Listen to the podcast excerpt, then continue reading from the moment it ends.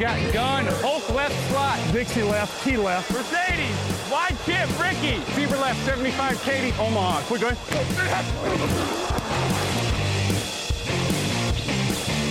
Last play of the game. Who's going to win it? Luck rolling out to the right. Dumps it up to Donnie Avery. Good!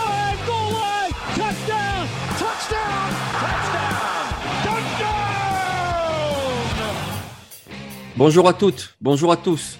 Podcast numéro 464 de Touchdown Actu. Mettez votre casque, chaussez vos crampons, on va parler draft.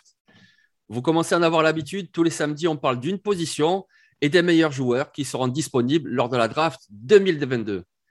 Jean-Michel Bougeoir au micro et pour m'accompagner, le Californien de la rédaction, Victor Rouillet. Aïe, Victor. Salut, salut. Oui, oui, je suis de retour. Yes. Alors, c'était Ouais. bien ce petit trip. Ben écoute, c'était pas mal, c'était pas mal. Mais euh, ça fait du bien de revenir là. Je suis, Ouais. je suis content de, de retrouver mes matchs à 19h parce que les matchs à 10h du mat, euh, ça te bouffe un dimanche. ouais, c'est ça, il se plaît en plus. Donc, les amis, aujourd'hui, on va vous parler des tackles offensifs. Ces joueurs si précieux car ils sont ceux qui protègent le quarterback des chocs et qui leur laissent le temps d'effectuer leur lecture avant de lancer. C'est aussi ceux qui participent à l'ouverture des brèches pour les coureurs. Ce sont donc des joueurs majeurs du football américain. On va commencer par évoquer deux joueurs qu'on aime bien, un chacun.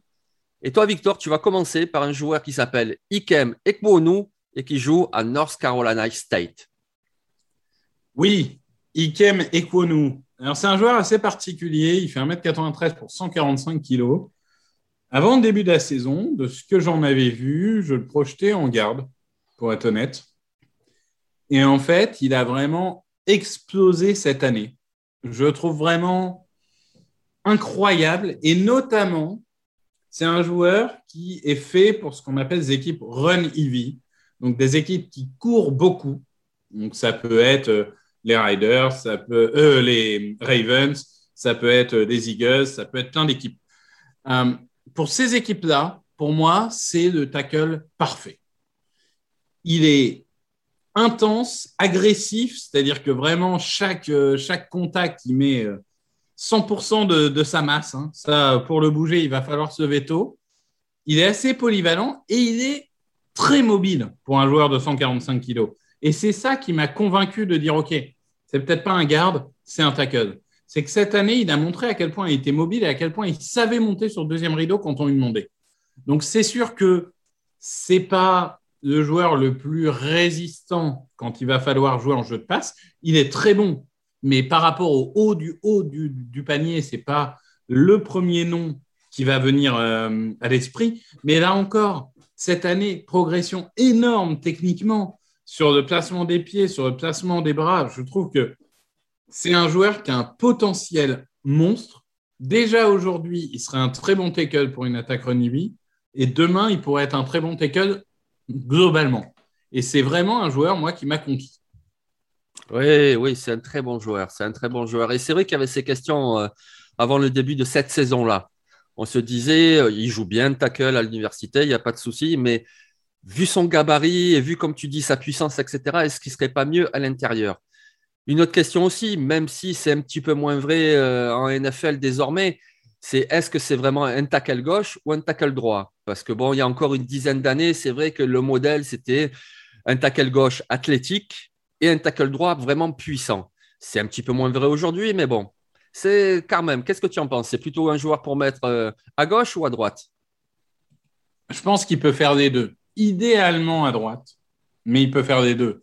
C'est sûr que si une équipe comme les Giants, une équipe comme les Broncos, alors à voir euh, les, stratégies de jeu que ces équipes vont, avoir l'année prochaine, euh, notamment les Broncos, ça dépendra aussi beaucoup de qui est quarterback. Ça peut beaucoup changer le système de jeu. Mais euh, c'est sûr que euh, c'est un complément de luxe si tu peux le mettre à droite d'un tackle gauche qui existe déjà.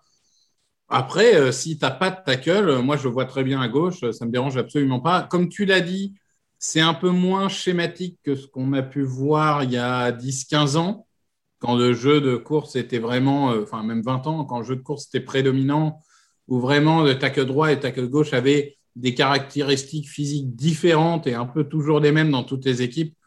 Aujourd'hui, c'est moins vrai. Et je pense vraiment que euh, ce qui va faire la différence, c'est justement sa, sa, polyvalence et sa mobilité qui, vont, qui, dans une NFL moderne, est très utile.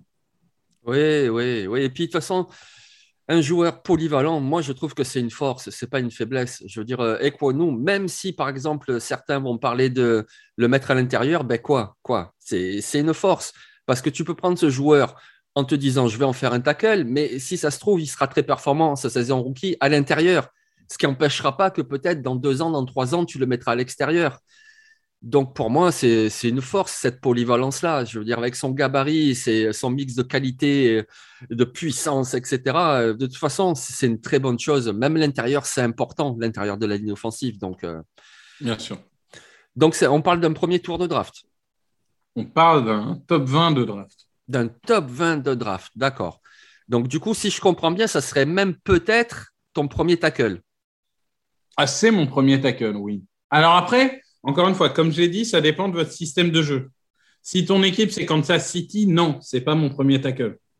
Si ton équipe, c'est les Eagles, oui, c'est mon premier tackle. Donc, euh, ça dépendra aussi de, du. C'est pour ça que les top 10, bon, on fait, des top 10 qu'on publie, etc.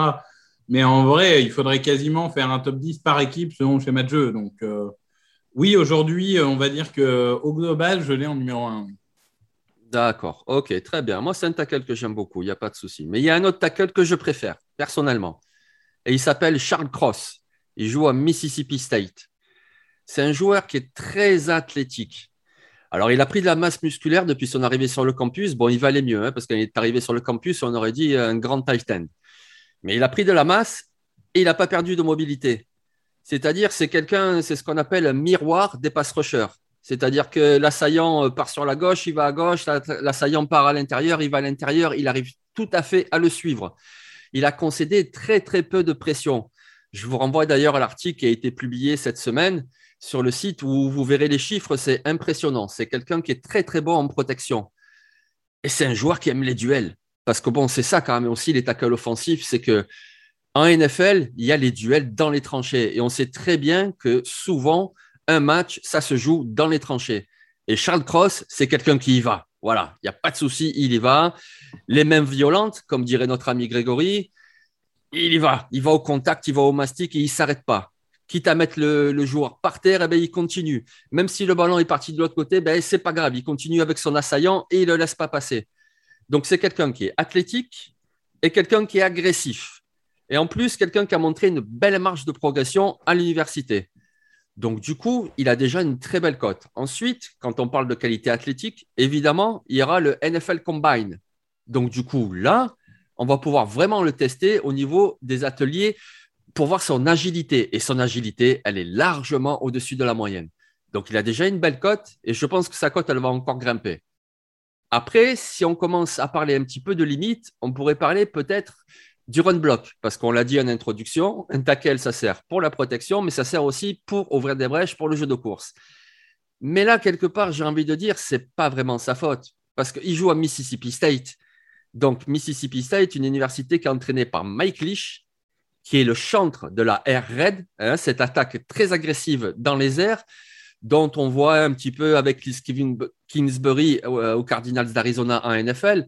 Mais c'est ça, en fait, c'est ça il, lance 55 euh, passes par match et il court 20 euh, fois. Voilà, en gros, c'est ça le plan de jeu de Mississippi State. Donc, du coup, forcément, les situations de run block, Charles Cross, il en a beaucoup moins vécu que d'autres tackles qui vont jouer à Michigan ou à Georgia, par exemple. Donc, on pourrait dire c'est une limite, mais en même temps, comment faire? S'il n'y a pas de course, euh, il n'y a pas de course. Mais l'un dans l'autre, pour moi, c'est vraiment un tackle très, très prometteur pour la NFL.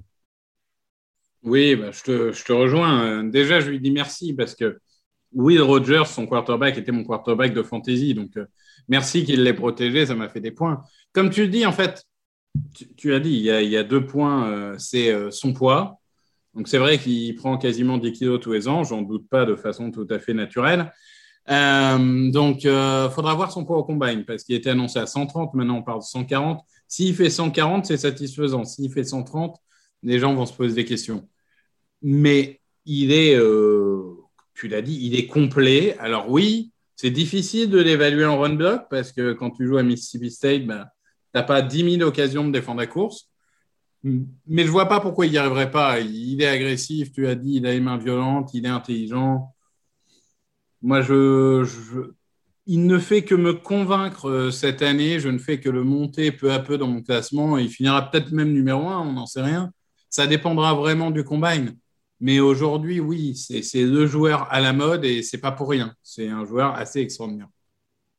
Ouais, ouais, ouais. Donc, du coup, voilà. Ikem Ekwono, Charles Cross, a priori, c'est deux joueurs pour le top 20 de la draft. Mais il y en aura d'autres au premier tour et on va en parler tout de suite. Actu, analyse, résultat, toute l'actu de la NFL, c'est sur touchdownactu.com.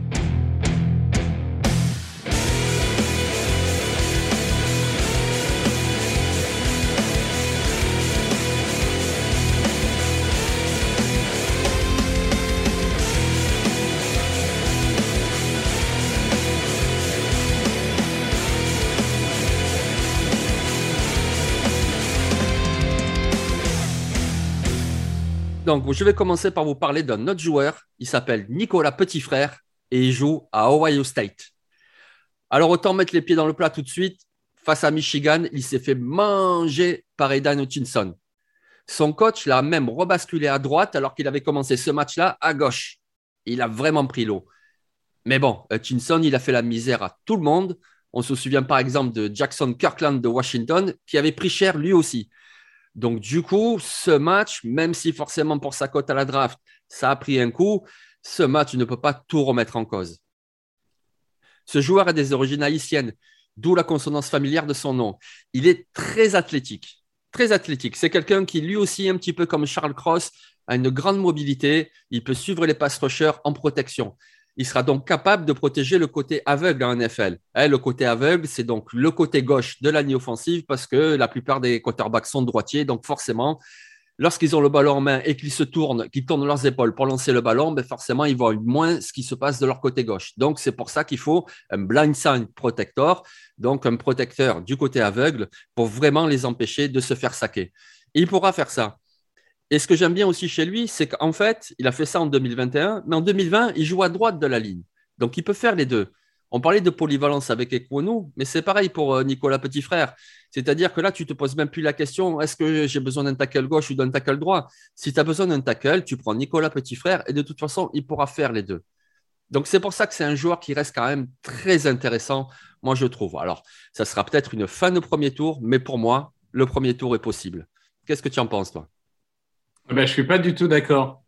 Ah ben, comme quoi. Hein, c'est, je pense que on l'a laissé dans le, dans le deuxième euh, tiers parce que notamment c'est là où il est euh, pour la plupart des analystes. Donc il n'y a pas tellement de raison de, de, bouger. Euh, moi, je suis clairement pas convaincu par Petit Frère et pas que face à Hutchinson. Alors oui, finalement, dans la saison, il prend que deux sacs, il prend quand même 22 hurries. Alors il en prend 6 contre Michigan, mais il en prend 4 contre Nebraska, il en prend 5 contre Penn State, il en prend 2 contre Maryland, 2 contre Oregon, 2 contre Minnesota. J'ai trouvé que toute l'année, c'était faible en passe-bloc. Il a un vrai problème pour moi de timing. J'ai l'impression qu'il saute toujours avec une demi-seconde de retard et quand bien même il a les capacités athlétiques et physiques de rattraper ce, ce retard de temps en temps, bah, ça, ça affecte son jeu et ça, contre des joueurs réactif comme Hutchinson, forcément, il souffre. Et en jeu de course, j'ai trouvé bon, mais sans être sensationnel. Donc, c'est vrai que pour le coup, à titre personnel, j'adhère pas du tout à ce joueur pour l'instant. J'aurais plutôt euh, tier 3. J'entends ce que tu me dis et c'est très intéressant de, d'étudier euh, d'étudier ça parce que c'est vrai que peut-être que je suis biaisé parce que sur les gros matchs, c'est là où il s'est fait manger mais euh, ça reste dans mon esprit comme un joueur euh, que je qualifierais de inconstant et du coup de risqué. C'est-à-dire que oui, athlétiquement, mobilité, explosivité, il a tout, mais pour l'instant, ça clique pas comme ça devrait cliquer. Donc le prendre restera un risque, mais s'il est bien coaché, bien encadré, il peut devenir un super tackle en NFL. C'est vraiment pour moi le, profil, point d'interrogation de, cette draft. Après, c'est souvent là que ça joue, en fait. Quand on évalue des prospects, euh, ils jouent au niveau universitaire, même si Ohio State, ils jouent des gros matchs, etc. Mais ce n'est pas la NFL. Donc, du coup, la plupart du temps, les scouts, ils regardent surtout le potentiel, et notamment le potentiel athlétique et technique, etc. Et il a du potentiel. Donc, à la limite, même plus que la production effective qu'il a fait sur le terrain, même si c'est important, évidemment. Mais quand tu vois, voilà, ses qualités athlétiques, de mobilité, etc., tu te dis que tu peux en faire vraiment quelque chose. Et c'est pour ça que moi, je pense que ce tackle a quand même une grosse cote. Mais bon, il y a un autre tackle dont tu vas nous parler maintenant qui, lui, a une cote encore plus énorme. D'ailleurs, certains auditeurs seront surpris de se dire, mais attends, ils n'ont pas parlé de lui en premier? Ben, on va en parler maintenant. Il s'appelle Evan Neal et il joue à Alabama. Il s'appelle Evan Neal. Alors, Evan Neal, avant le début de la saison, je pense que c'était à peu près partout le premier tackle, sans que ça soit un, lock total, mais en tout cas, euh, c'était le joueur le plus attendu. Euh, on ne va pas dire qu'il a déçu mais il n'a pas forcément été aussi impressionnant qu'on l'aurait voulu. Alors, c'est un monstre athlétique. C'est un, il fait 2m01, 163 kg, et pourtant, il y a des vidéos de lui, vous pouvez voir le scouting report que j'avais fait pour TDA. Euh, il, arrive à, sauter euh, au-dessus de certaines boîtes de saut à gymnastique, c'est assez incroyable.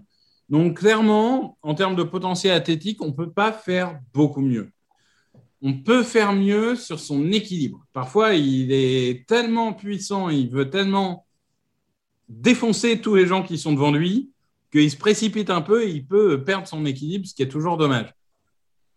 Il a globalement la puissance qu'il faut pour jouer et la défense de passe et la défense de run. Il ne sera pas forcément aussi mobile qu'un petit frère ou qu'un Charles Cross, même si, euh, voilà, il est athlétique, mais il n'est pas non plus ultra mobile.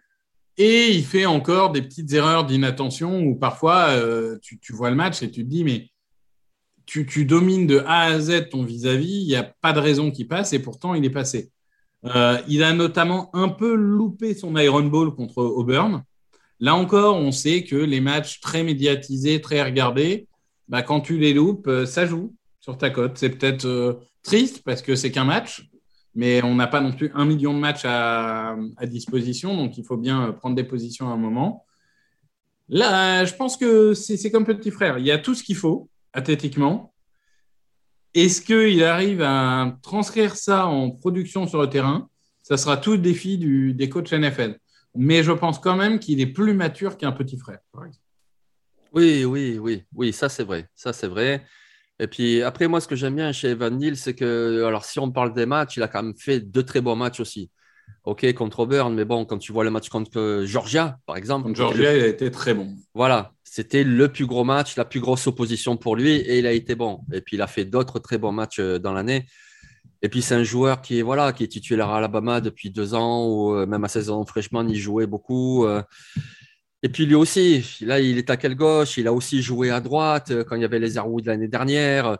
Lui aussi, il offre cette polyvalence gauche-droite. Il pourrait même jouer à l'intérieur s'il faut, même s'il serait un peu grand. Il a joué un peu garde en 2019. Oui, voilà, c'est ça, exactement. Alors après, pour la NFL, je pense qu'il n'a pas le gabarit idéal parce qu'il est très puissant, mais il est tellement grand que, bon, c'est possible, mais ouais, voilà. Mais par contre, euh, voilà, tackle gauche, tackle droit, il peut tout faire. Et puis, comme tu dis, c'est quand même quelqu'un de très complet il est, il est quand même bon en protection, il est puissant pour le jeu au sol. Euh, donc, oui. Et puis, Alabama, ce que je veux dire par Alabama, c'est que cette université, à part deux, trois matchs dans l'année, mais sinon, il joue que des grosses euh, confrontations. Donc, c'est des matchs devant 80 euh, 000 personnes, des matchs à enjeu. Euh, ça fait trois ans qu'ils jouent les playoffs universitaires. Donc, euh, ça aussi, c'est important. Ça aussi, ça compte dans, une évaluation. Je veux dire, quelqu'un qui aura les nerfs solides pour entrer le dimanche à NFL, il n'y a pas de problème. La pression, il sait déjà ce que c'est. Je ne suis pas en train de comparer la NFL avec le niveau universitaire, mais bon, quand même, quand il y a Alabama, c'est quasiment pareil en termes de pression, que ce soit populaire les fans, que ce soit l'exigence l'exigence de ton entraîneur, etc. Donc, c'est quelqu'un qui est déjà euh, coutumier de ça. Il n'y aura pas de surprise pour lui. Il va arriver à un NFL, il sait ce que c'est. C'est n'est pas un professionnel, hein, par définition, c'est un étudiant athlète, mais quelque part, c'est déjà presque un professionnel. Donc, du coup, moi, je trouve que voilà, c'est quelqu'un qui peut donner beaucoup d'assurance et donc être pris au premier tour.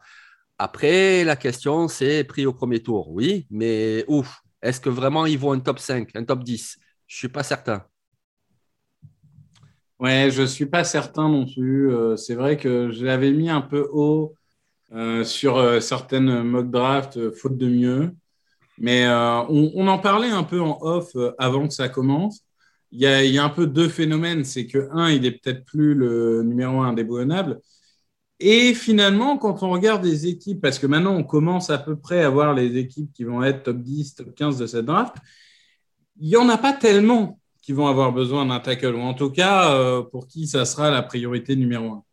Donc euh, je pense qu'aujourd'hui, euh, premier tour, oui. Après, difficile de dire top 15, top 20. premier tour. Ça, ça peut très bien être top 15 si tu es un joueur amoureux du profil. C'est tout à fait envisageable mais il peut aussi tomber en fin de premier tour.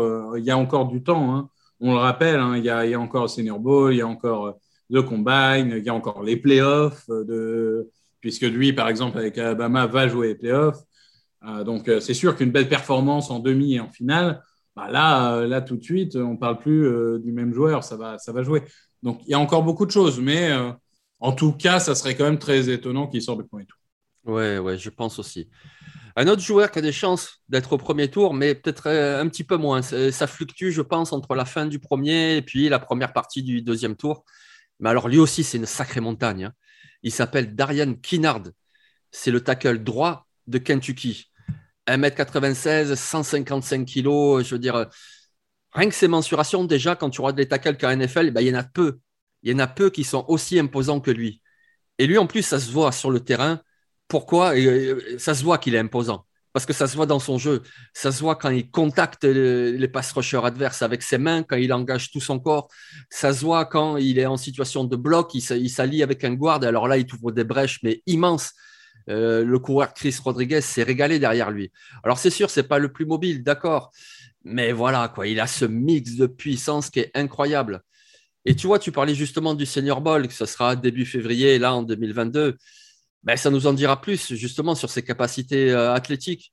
Je veux dire, le senior ball, de toute façon, c'est important. C'est important euh, pour tous les joueurs. Et puis, euh, lui, il sera vraiment observé de près parce qu'on voit très bien qu'il est très puissant. Est-ce que vraiment il peut être très athlétique? Donc, on va bien voir ça au senior ball parce qu'avec Kentucky, il a fait des beaux matchs contre de grosses oppositions. Mais est-ce qu'il a vraiment été testé au maximum? Ouais, pas au maximum de la NFL de toute façon. Donc, il peut rester encore un petit peu des questions. Mais alors, quelle masse Oh là là, il est imposant, il est incroyable ce joueur. Oui, oui, je suis assez d'accord avec toi. Je pense que c'est un des deux qui sont au-dessus des autres en termes de main violente. Hein, je ne donnerai pas l'autre parce qu'on va en parler un peu après. Euh, mais il donne parfois un peu cette impression d'un adulte qui joue avec des enfants. Il met des pancakes, c'est assez incroyable. Globalement, tu as bien, dit, hein, son, défaut, c'est la mobilité, parce que lui, contrairement à d'autres, est lourd. Ça, malheureusement, ça se voit. Mais par contre, en termes de puissance, difficile d'être plus puissant que lui. Et alors, pour le coup, lui aussi, il y avait la fameuse discussion garde, tackle, etc. Je me permets de dire que lui, particulièrement, j'aimerais le voir à droite, en tackle.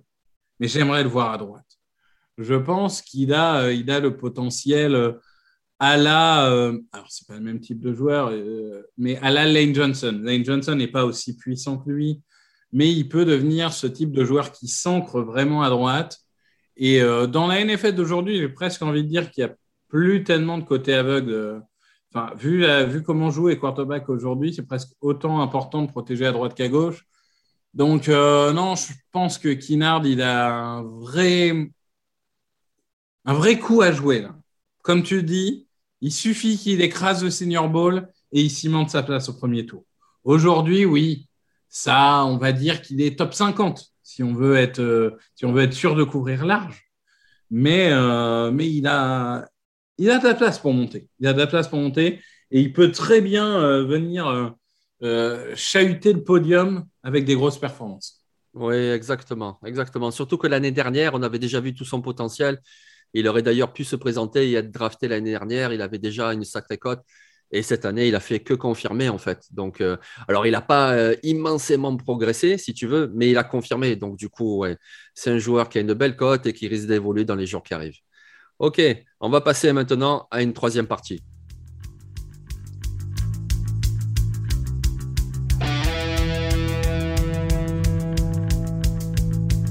Actu, analyse, résultat, toute l'actu de la NFL, c'est sur touchdownactu.com.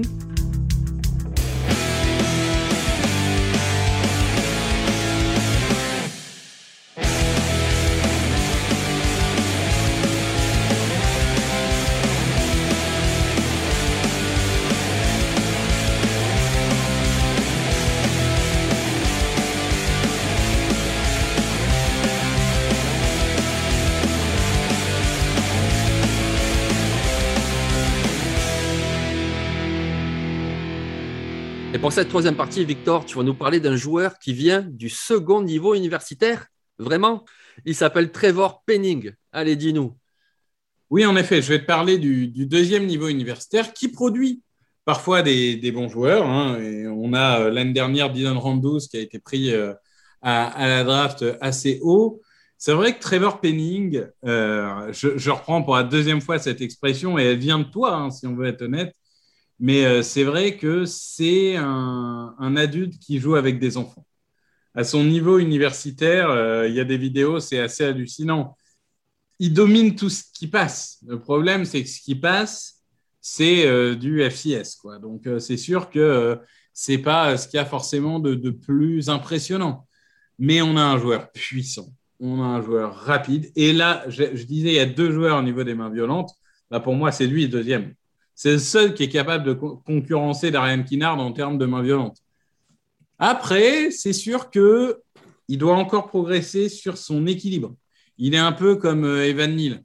Parfois, un peu trop, il bouge un peu trop vite et du coup, il peut perdre son équilibre parce qu'il a voulu euh, bouger trop vite. Il est rapide, il le sait, mais il faut qu'il se canalise. Et du coup, il faut qu'il apprenne à transformer sa puissance en poussée au niveau du jeu de course. Parce que au niveau du jeu de course, il est un peu flemmard parfois. J'ai vraiment l'impression qu'il peut le faire, mais il ne va pas le faire. Donc là encore, il faudra bien le coacher. Mais si, si vraiment il expose tout son potentiel, je pense qu'il euh, peut devenir une, une référence. Euh, alors peut-être pas euh, un top 10 ou 20 comme peuvent l'être ceux dont on a parlé avant, mais il peut être euh, une fin de premier tour ou en tout cas un deuxième tour s'il cimente euh, son statut d'ici à draft. Oui, c'est clair. Ben, déjà, moi, ce qui m'impressionne, c'est qu'il est très grand. Il est grand, il est costaud. Et puis, oui, c'est vrai que quand tu le vois jouer sur le terrain, euh, ben, il défonce tout le monde. quoi. Après, voilà, c'est à relativiser avec le niveau auquel il joue, c'est à relativiser avec ses oppositions. Mais justement, on parlait euh, il y a quelques minutes du Senior Ball. Ben voilà, pour lui, le Senior Ball, ça sera déterminant. Je veux dire, on, le rappelle, le Senior Ball, en fait, euh, tous les staffs NFL sont présents. Ils sont surtout au bord du terrain, donc ils peuvent vraiment se faire une idée du joueur. En plus, ils peuvent euh, les, les, avoir en entrevue, les interroger, voir leur caractère, leur motivation, est-ce qu'ils sont fiables, est-ce qu'ils sont solides. il y a toujours deux staffs qui dirigent les entraînements. Donc, du coup, à chaque fois, forcément, ils s'entraînent sur des jeux vraiment pro, des jeux NFL, des jeux qu'on retrouvera en NFL. Et puis surtout, Trevon Penning, qui donc vient d'un niveau universitaire un petit peu moindre, là, il sera en opposition, même si c'est juste de l'entraînement la semaine et un match qu'on pourrait qualifier d'amical le samedi, mais quand même, il aura comme opposition quelques-uns des meilleurs joueurs du niveau universitaire. Alors, OK, ce sont des joueurs seulement diplômés ou seniors, mais c'est quand même parmi la crème de la crème. Donc là, on va vraiment voir si ce joueur-là tient la route face aux meilleurs joueurs. Et s'il le fait, ah ben là, c'est clair que vu ce qu'il montre, vu son gabarit, son potentiel, et s'il montre face aux meilleurs qu'il tient largement la route, ah, sa cote, elle va grimper en flèche. Je veux dire, aujourd'hui, on en parle comme d'un possible choix du premier tour pour certains, mais c'est quand même plus un choix du second.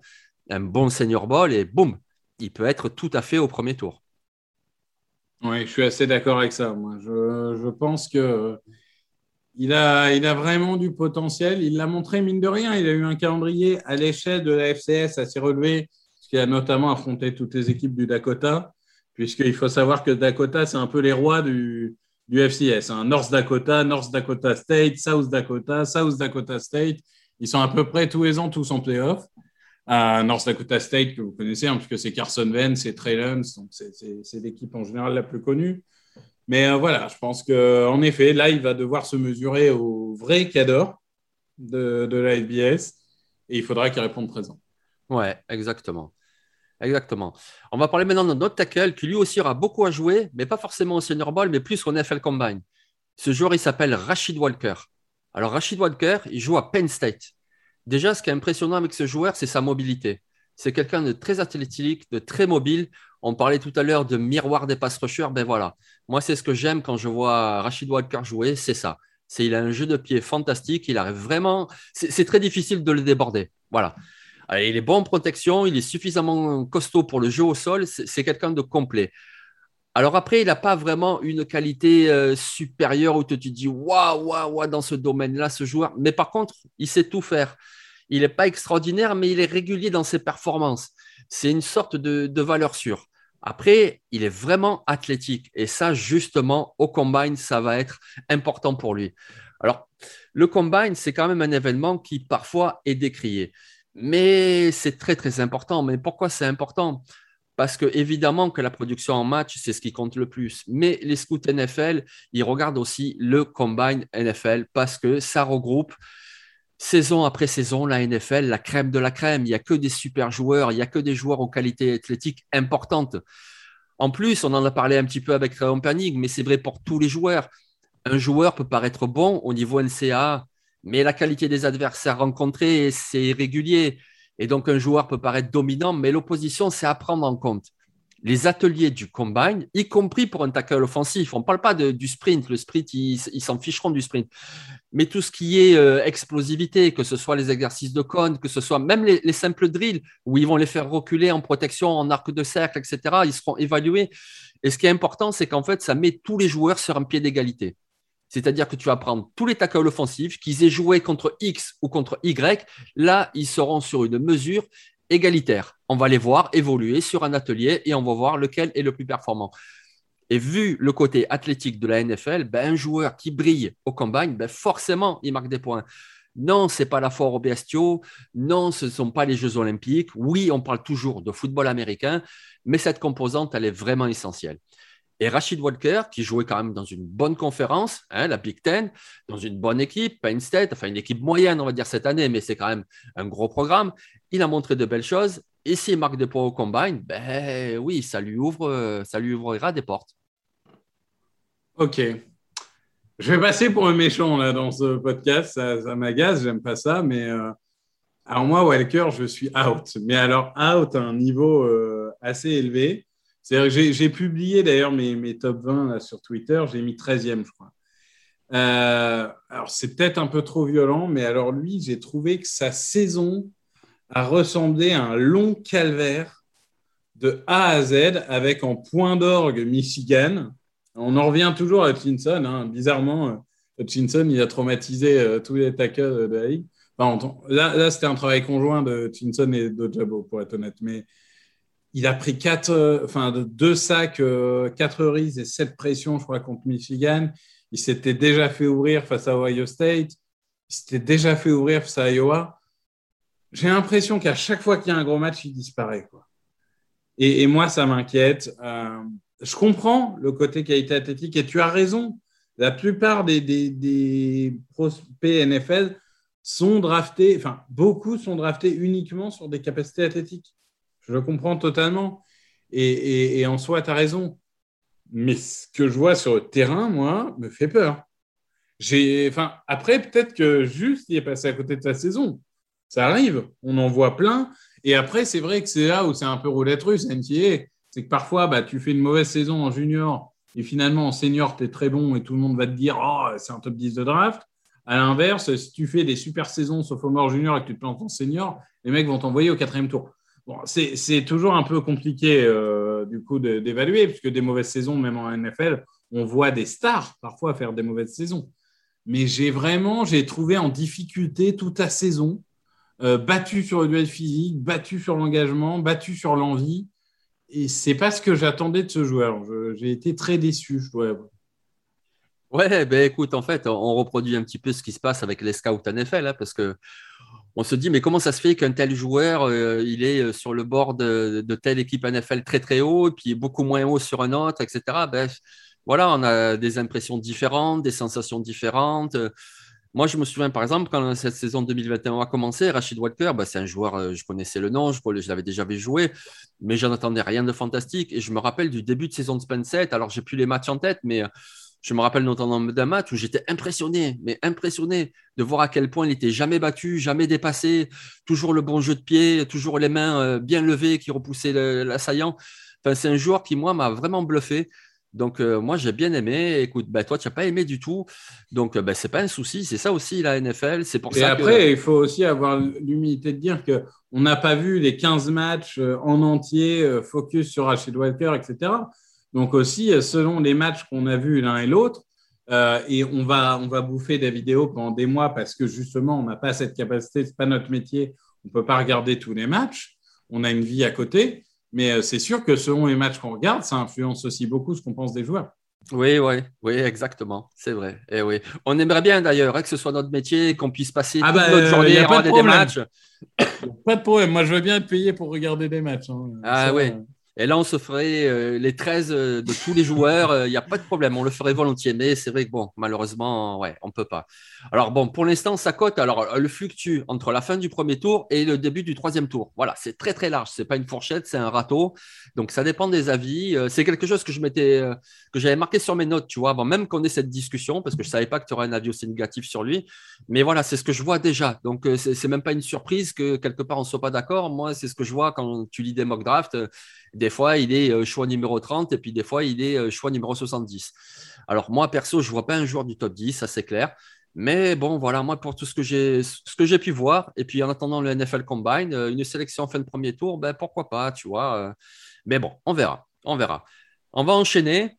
Et Victor, tu vas nous parler d'un joueur qui là vient d'une fac totalement insignifiante, puisque tu vas nous parler de Sean Ryan du CLA.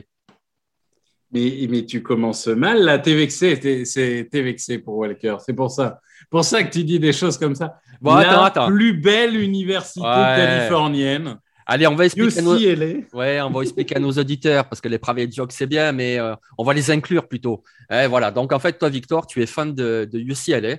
Et d'ailleurs, dis-nous euh, comment on devient fan de UCLA depuis la France? UCLA, je ne sais pas si je peux me considérer comme fan parce qu'il y a tellement de gens qui font un, boulot magnifique sur Twitter et tout, qui sont des vrais fans absolus. Moi, j'ai juste eu la chance dans ma vie de passer quelques, quelques temps à UCLA et du coup, j'ai choisi cette fac. je, je, ne peux pas vraiment me considérer comme fan, comme je suis par exemple pour les Eagles, mais c'est vrai que j'apprécie cette équipe et j'apprécie de me lever à 4h30 du mat pour regarder la PAC-12.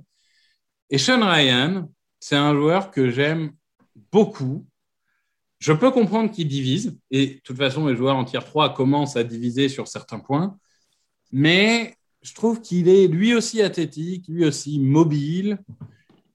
Il est intelligent. Il y a beaucoup de concepts variés sous Chip Kelly. Chip Kelly, il a des qualités et des défauts, mais on peut lui reconnaître qu'en général, il est plutôt inventif dans les concepts offensifs et il arrive à exécuter tout très bien. Après, j'ai dit qu'il était athlétique. Par contre, je pense qu'il n'est pas élite, dans le sens où si on compare sa puissance à la puissance des mecs de devant, oui, il n'est peut-être pas aussi puissant que ceux qu'on a cités. En tout cas, que la plupart de ceux qu'on a cités. En termes d'explosivité, pareil, est-ce que vraiment il a ce premier pas euh, que peuvent avoir d'autres? Non, c'est vrai. Donc, tout ça explique qu'il sera probablement pas au premier tour voire même que certains le mettent en garde. Alors, euh, au poste de garde, hein, pas mettre en garde l'expression française, hein, je préfère. Euh, quand, quand, je dis ma phrase, ça m'a fait tiquer. Euh, mais je, je, trouve que c'est un joueur, c'est ce type de joueur qui fait pas beaucoup de bruit, mais qui peut vraiment réussir. Et il a montré cette année, avec derrière lui des Britton Brown, des Zach Charbonnet, que sa vraie force, c'est le jeu de course. Donc là encore, à droite, dans, parce qu'il fait quand même 145 kilos. Hein. Je dis qu'il manque de puissance. Enfin, tout est relatif. Ça reste un très beau bébé. Enfin, 145 kilos. Après, c'est toujours. Attendez les mesures du combine, hein, parce que entre les mesures des universités et les mesures du combine, parfois on a des surprises. Mais euh, globalement, à droite, dans une équipe qui joue beaucoup en course, je pense qu'il pourrait faire, euh, il pourrait faire un, un beau travail, peut-être en sixième homme d'abord, puis en titulaire ensuite, une fois qu'il aura appris pendant un ou deux ans, éventuellement qui prennent des, super pilules qui permettent aux joueurs NFL de prendre plein de muscles très rapidement. Et, après, il pourrait devenir un très bon titulaire. Oui, oui. D'ailleurs, moi, c'était euh, une des questions que je voulais te poser par rapport à ce joueur parce que c'est vrai qu'il joue tackle, c'est un bon tackle, mais c'est vrai qu'on en parle souvent comme d'un guard parce qu'il est très costaud, il est très puissant, etc. Et euh, donc, toi, tu le vois rester tackle ou tu le vois plutôt euh, glisser à l'intérieur? Ça ne me choquerait pas qu'il glisse à l'intérieur, au moins dans un premier temps. Mais je pense vraiment qu'à long terme, c'est tackle droit qui doit être. Après, c'est toujours pareil. Hein. Si, si, tu le mets en garde et qu'il réussit, tu n'as peut-être pas envie de prendre le risque de bouger. Mais en tout état de cause, une équipe, par exemple, qui aurait des besoins sur les deux postes, type euh, Giants, euh, type euh, Jets, type Bengals. Tu peux aussi te dire, je prends ce joueur-là et puis je vais voir pendant les camps, pendant la pré-saison, etc., où est-ce qu'il performe et où est-ce que je vais le mettre. Si tu es une équipe qui a de la flexibilité et qui doit travailler entièrement sur ta ligne, tu peux te permettre d'être patient avec lui. Oui, ouais. moi je pense que, comme on disait en début de podcast, que de toute façon, cette polyvalence. Alors, je parle de polyvalence. Il ne jouait pas guard à UCLA, donc euh, j'anticipe quelque part. on ne sait pas s'il peut jouer guard, mais tu te dis qu'avec son gabarit, il pourrait le faire et avec ses qualités, il pourrait le faire aussi. Et moi, je pense que c'est une force parce qu'il y en a quand même pas mal des exemples de joueurs qui étaient tackle à l'université, qui étaient plutôt des bons tackles, qui ont été draftés pour être des tackles et qui au final se seront trouvés guard à NFL, de très bons guards je veux dire, je, sans remonter jusqu'à Brandon Schreff, euh, qui était tackle à Iowa, qui a fait toute sa carrière de guard à la NFL, mais même récemment, on voit des joueurs comme Alija Vera Tucker euh, aux Jets, on voit des joueurs comme euh, Dalton Risner des Broncos, ou, même le dernier en date, les Airwood aux Raiders, ils ont tous été draftés comme des tackles, et finalement, ils ont été rebasculés à l'intérieur. Et c'est important. Et c'est important. Je veux dire, même Sean Ryan, si on dit ça sera un très bon guard de gauche à NFL, c'est pas le dévaloriser du tout c'est important d'avoir un très bon de gauche. Donc, du coup, euh, donc, du coup, il a de la valeur, ce joueur. Ouais. Moi, pour moi, tackle ou guard, alors je dis pas que c'est un faux débat, parce que évidemment, le poste de tackle, quand même, c'est un petit peu plus important, bien sûr. Mais si tu as un très bon joueur, qui, tu ne sais même pas s'il va faire tackle ou guard, mais qu'il est très bon, ben, ben, il est très bon. Il est très bon, il va solidifier ta ligne offensive. Donc, ouais, moi, j'aime beaucoup Sean Ryan. Ouais, j'aime bien, j'aime bien. Donc, on parle de quoi là? D'un deuxième tour? Oui, je pense que je pense qu'on arrive dans des deuxièmes, début de troisième tour. Ok, ouais, ouais, je suis plutôt d'accord avec ça. En attendant, évidemment, le draft process qui est long, il y aura les workouts privés, il y aura le combine, et évidemment, les cotes vont fluctuer. Ok, donc là, on a fait un petit point complet sur quelques-uns des meilleurs joueurs. Alors, on n'a pas pu tous les évoquer, il y en a encore d'autres. On pourrait penser à Zion Delson de Miami, on pourrait penser à encore d'autres joueurs. On va terminer notre podcast avec deux petits coups de cœur. Hey, Kurt Warner here. Hi to everybody at the Touchdown Podcast.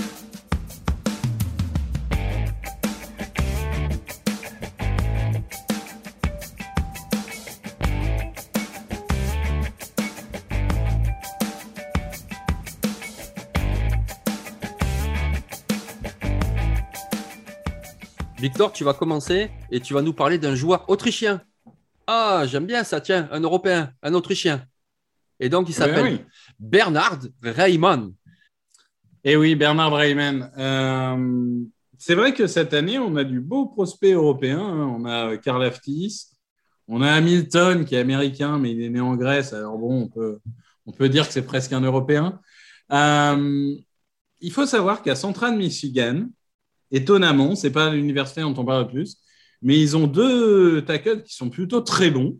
Luc Godeke et Bernard Reimann. Et Bernard Reimann, il commence à monter, monter, monter à la draft. Et, il se peut qu'à la fin du process, il intègre même les deux premiers tours. C'est un joueur que j'ai découvert très tard, parce que Central Michigan, ce n'est pas forcément euh, euh, ce qu'on découvre le plus vite. J'ai découvert grâce à Dane Brugler de The Athletic. Si jamais vous aimez la draft, ça fait partie des, des gens qu'il faut suivre, Dane Brugler. Euh, c'est un joueur mobile, c'est un joueur athlétique, c'est un joueur équilibré, peut-être un peu léger, à voir euh, là encore au combine quel poids il fait réellement, et un joueur où parfois techniquement le truc c'est que c'est difficile à évaluer parce que tu as l'impression qu'il est un peu irrégulier dans le placement des mains, etc. Mais comme il joue là encore contre des mecs beaucoup moins forts que lui, même avec des mains placées irrégulièrement, il fout le mec en face à terre. Donc c'est difficile de se rendre compte s'il est vraiment tellement surpuissant que même mal placé, il, arrive à, déséquilibrer le mec en face, ou si c'est juste que bah, les mecs en face sont pas forcément excellents, et euh, du coup c'est difficile à dire. Mais en tout cas, cette année, il a explosé notamment en fin de saison. Il avait déjà montré des belles choses contre LSU et contre Northern Illinois, qui finalement a quand même remporté, je crois, euh, je ne suis pas très fort en NCAA pur, mais je crois qu'ils ont remporté leur conférence. Donc, euh, c'est quand même des, équipes euh, très correctes. Et oui, en fin de saison, il, a, il a explosé. Alors, dans une conférence qui est faible, ça va jouer contre lui, parce que c'est sûr que bah, quand on me dit, ouais, j'ai massacré Kent State et Eastern Michigan, l'autre, il va te dire, moi, j'ai massacré Alabama et Ohio State. Bah, forcément, tu pars avec un, train de retard. Mais j'ai l'impression qu'il a tous les outils pour vraiment réussir et ça m'étonnerait pas que ça soit un peu le, la belle surprise en fait de, ce process draft. Oui, c'est clair, ouais, la belle surprise. En tout cas, c'est déjà une belle histoire. Parce que donc c'est un Autrichien, il, a même joué, hein, je veux dire, au Viking de, Vienne, il jouait là-bas. Et en fait, il est arrivé à Central Michigan, euh, c'était une recrue là-bas, en fait. Donc en Autriche, il jouait receveur euh, slash Titan. Donc, tu parlais un petit peu de son manque de gabarit. Ben, en fait, euh, ben, oui, je veux dire, au départ, c'est pas un tackle offensif.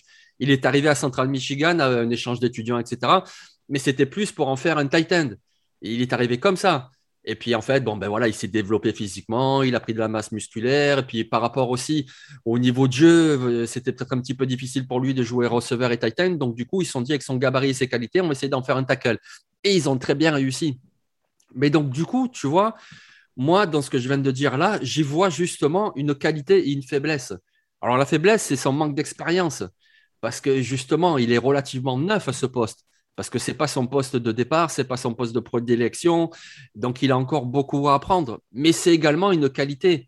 Parce que quand tu vois ce qu'il est capable de faire maintenant, même si c'est la conférence MAC, que ce n'est pas la meilleure des conférences, etc., mais quand tu vois ce qu'il est capable de faire maintenant et que tu considères la relative jeunesse à son poste, ben, tu te dis c'est un joueur qui a une grande marge de progression, grande marge de progression. Et ça, forcément, c'est très bien pour un staff NFL. Parce que si tu cherches un titulaire prêt à jouer Day One, bon, peut-être qu'ils ne vont pas aller euh, sur notre joueur autrichien. Mais par contre, si tu, si vas un petit peu plus tard, on fait un deuxième, en troisième tour, et que tu te dis, bon, ce joueur-là, avec sa marge de progression, pour en faire quelque chose, ben oui, ben avec un bon coaching, euh, attention, il pourrait vraiment faire des dégâts. Oui, je suis assez d'accord avec ça. C'est c'est un joueur, là encore. Il faudra voir quand il sera confronté à, des, à la crème de la crème, mais, euh, mais il y a le potentiel. Oui, exactement. Et puis, bon, alors pour son statut la draft, c'est quand même très difficile. Après, c'est vrai que tu en parles comme d'une belle surprise, et c'est une belle surprise, mais il faut quand même se méfier de tout ce qu'on entend avant la draft, le draft process qui est très long. Il y a, souvent des hypes comme ça. Et c'est vrai que Bernard Trainmine, c'est un petit peu la hype du moment. Euh, on arrive même à le, voir au premier tour, euh, des choses comme ça. Alors, c'est pas que j'y crois pas du tout. C'est juste qu'il faut quand même rester un petit peu méfiant. C'est un petit peu la belle histoire. Et puis, tout le monde a tendance un petit peu à se copier, à dire Ah, tiens, il parle de celui-là, je vais voir qui c'est. Ah, ouais, il a l'air pas mal. Allez, moi aussi, je le mets là. Mais. Ouais, et puis, il loupe son senior ball et plus personne n'en parle. Oui, je suis d'accord. Donc, voilà, voilà. pas Moi, je trouve que c'est un très bon choix, ce joueur. Tu as, très bien choisi d'en parler. Il fallait en parler. Après, au niveau de sa cote, ben, on va attendre un petit peu. Mais voilà, il fallait en parler. C'est un très bon joueur. Il faut qu'il fasse des vidéos. Il court dans la forêt en suivant des rondins de bois. Il va devenir ton nouveau chouchou. voilà, Comme Queen Miners l'année dernière. C'est ça, exactement. D'ailleurs, ça me fait plaisir parce que Miners, on voit qu'actuellement, il, euh, il, fait de bonnes performances. Eh oui, il fait de bonnes performances. Ouais. Bon, du coup, moi, je vais vous parler d'un autre joueur, mais alors, euh, c'est un profil différent de Rainman. C'est-à-dire, lui, c'est pas du tout la marge de progression, c'est plutôt euh, quelqu'un de très fiable, de très solide. C'est euh, Cordell Volson. Alors, lui aussi, il vient du second niveau universitaire. Et en parlais tout à l'heure, il vient de la meilleure équipe de ce niveau-là, c'est North Dakota State. Et donc, c'est un tackle droit. Et alors, je vous le dis tout de suite, c'est le type grand, massif, costaud, puissant pour le jeu de course. Voilà, il fait plus de 2 mètres, il est super costaud. Et puis, alors, attention, quand il faut attaquer au sol, eh ben voilà, on y va. Que ce soit en décrochage sur le second rideau, que ce soit sur la ligne dans un système de zone pour bouger, ouvrir des brèches, il est très, très puissant. Et si Rainman manque un petit peu de vécu, de situation de jeu à son poste, lui, c'est totalement l'inverse. C'est un joueur qui a plus de 60 matchs au niveau universitaire. Alors, je veux bien, c'est le niveau FCS, mais c'est la crème du niveau FCS. Et il a plus de 60 matchs à ce niveau-là. Donc déjà, ça veut dire qu'il a beaucoup de vécu, beaucoup de situations de jeu. Et ça veut dire qu'en plus, il est fiable. C'est pas quelqu'un qui, se blesse. Non, il est là, il est puissant. Alors après, D'accord, c'est pas le plus athlétique, ça c'est certain. En plus, donc, il vient du niveau FCS, c'est pas du tout la même vitesse de jeu qu'en conférence SEC et donc encore moins qu'en NFL. Mais c'est quelqu'un de solide. Je veux dire, avec tout ce vécu, s'il jouait running back, on dirait ouais, bon, laisse tomber, il est déjà cramé, il a trop joué. Mais non, pas du tout. Là, c'est un offensif tackle. Donc, c'est quelqu'un que si tu prends dans les derniers tours, je ne sais pas, à partir du, du 5, 6e tour, par exemple, tu sais que tu peux avoir un remplaçant solide, quelqu'un de relativement fiable, quelqu'un qui, en protection, ne sera pas le meilleur des défenseurs pour protéger ton quarterback, mais par contre, tu as besoin de courir, il n'y a pas de problème. Il sait comment ça se passe. Que ce soit au niveau SCS, comme ce sera un NFL. Il faut courir, ok, ça va, je sais faire, il n'y a pas de problème. Je sais positionner mon corps, je sais positionner mes mains, je sais bouger mon adversaire, je sais tenir ma ligne. Donc, je suis là. Et moi, je pense que dans un 53, c'est important d'avoir des joueurs comme ça. Parce que les blessures, ben, ça arrive à toutes les positions, évidemment, mais ça arrive souvent aussi au big man. Et quand tu, commences à accumuler les blessures sur la ligne offensive, ben, on voit très bien que les résultats, ben, c'est difficile de les obtenir. Donc, c'est important dans un 53 d'avoir un Cordell Volson. Il est remplaçant, tu as une blessure, il joue et il est prêt. Il n'y a pas de problème. Oui, oui, je suis totalement d'accord avec toi. D'ailleurs, si vous voulez le voir en action, euh, et demi-finale de, FCS ce week-end, hein, donc le 18 décembre. Donc ça doit être par contre euh, dans la nuit. Il y a un duel entre North Dakota State et James Madison, donc euh, les, deux favoris au titre, maintenant que Sam Houston a été éliminé. Donc n'hésitez pas à regarder ce match. La FCS, c'est bien aussi. Non, je, suis d'accord avec tout ce que tu as dit. Au pire du pire, ça sera un super remplaçant. et il faut, j'ai envie de dire que mine de rien, c'est vrai que tu l'as dit, c'est pas les running backs à se blesser tout le temps, mais il y a quand même beaucoup de rotation sur une offensive. Il y a souvent des petits bobos. Donc, il ne faut pas cinq bons joueurs sur une offensive. Il te faut sept, idéalement huit bons joueurs. Et c'est vrai que même s'il est que, entre guillemets, le huitième, si déjà il est un bon huitième, bah, ça t'apporte beaucoup. Donc, euh, oui, je, suis d'accord avec toi, ça peut être un, très beau slipper.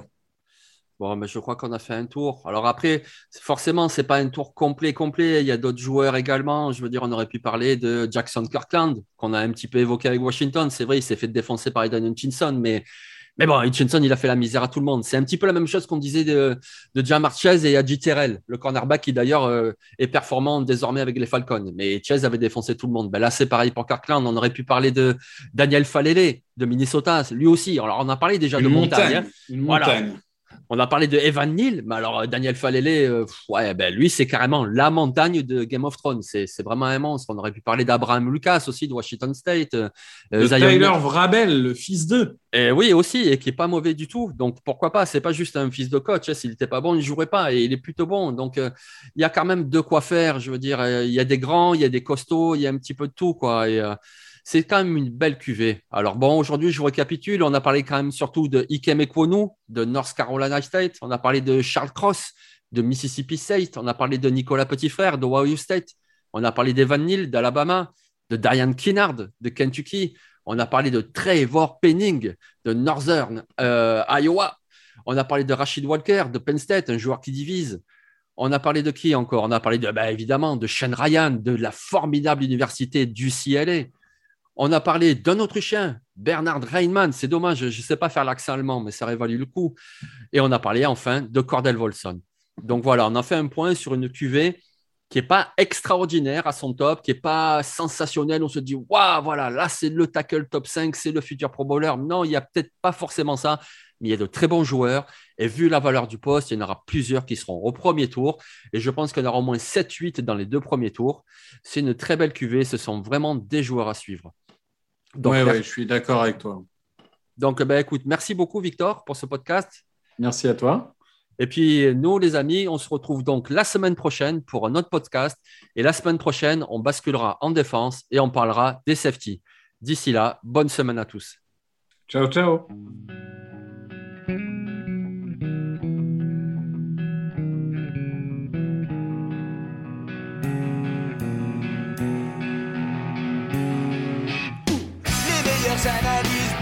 Fromage et jeux de mots, tout sur le foutu est en TDAQ.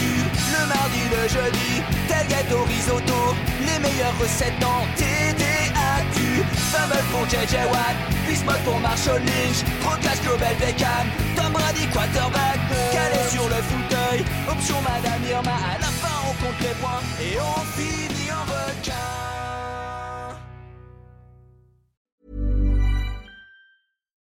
Without the ones like you, who work tirelessly to keep things running, everything would suddenly stop. Hospitals, factories, schools, and power plants, they all depend on you. No matter the weather, emergency, or time of day, you're the ones who get it done. At Granger, we're here for you with professional grade industrial supplies. Count on real time product availability and fast delivery. Call clickgranger.com or just stop by.